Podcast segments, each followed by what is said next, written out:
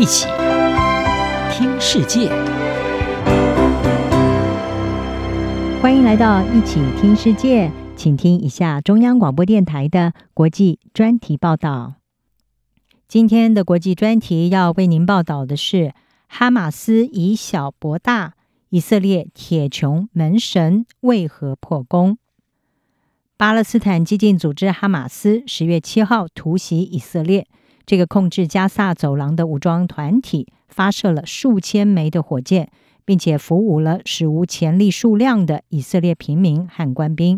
以色列总理尼坦雅胡在之后也正式向哈马斯宣战，而这是双方数十年来最严重的冲突。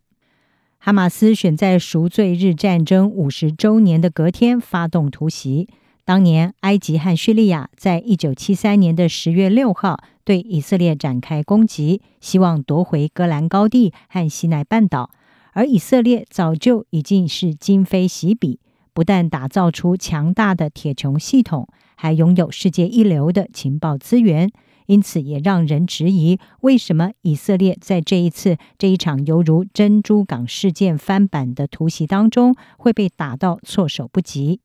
特别是以色列国家安全局、情报机构摩萨德，还有以色列国防军资源全力投入，却没有能够预见这一次的袭击。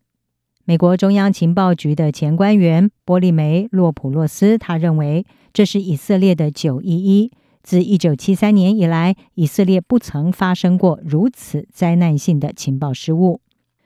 美国国家广播公司新闻网报道，虽然包括美国、埃及等友好国家，显然也都没有能够预见攻击的发生，但是纽约智库苏凡中心的专家克拉克他说，以色列要为此承担主要的责任，但是他也质疑以色列近来的国内政治混乱有可能导致这场明显的情报失误。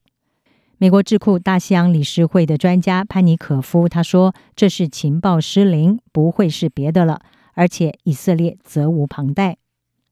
除了一流的情报能力失灵，让人费解，以色列重金开发的铁穹地对空防御系统破功，更是令人错愕。身为以色列国防重大支柱的铁穹系统，是由以色列国有的拉斐尔先进防御系统公司所制造。”并且获得美国雷神技术公司的支持。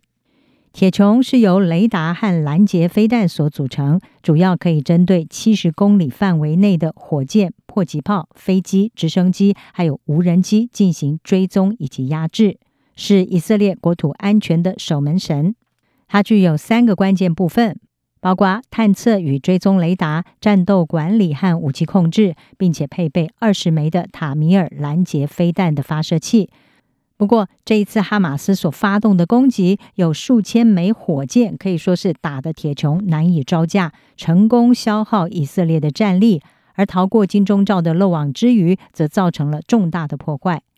商业标准报就报道，哈马斯击败铁穹的战略核心是在于他们使用的火箭成本远低于以色列的塔米尔飞弹，将战局演变成为一场看谁先耗尽弹药的竞赛。印度新德里电视台指出，超过五千枚的哈马斯火箭和大炮在二十分钟内万箭齐发，导致铁穹在应战的一开始就清空了自己的拦截飞弹，并且在重新装弹的时候导致门户大开。而哈马斯成本比较低的火箭，则是在铺天盖地的攻击中成功的以小博大。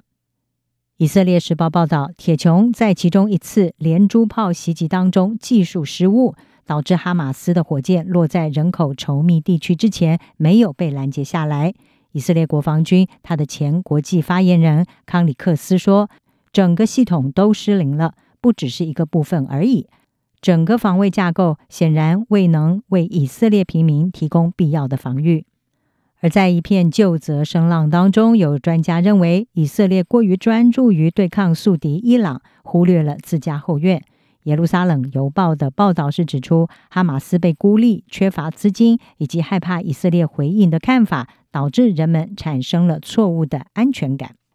也有专家归咎以色列进行司法改革引发内部分歧，而人们对政府的大规模抗议是分散了安全当局的注意力。然而，不论如何，哈马斯这一次对以色列领土发动如此大规模的攻击，他的计划、准备和行动都达到了非比寻常的水平。专家认为，哈马斯发出了让人难以置信的讯息，证明他们能够收集所有这些武器，并且进行多次的大规模袭击。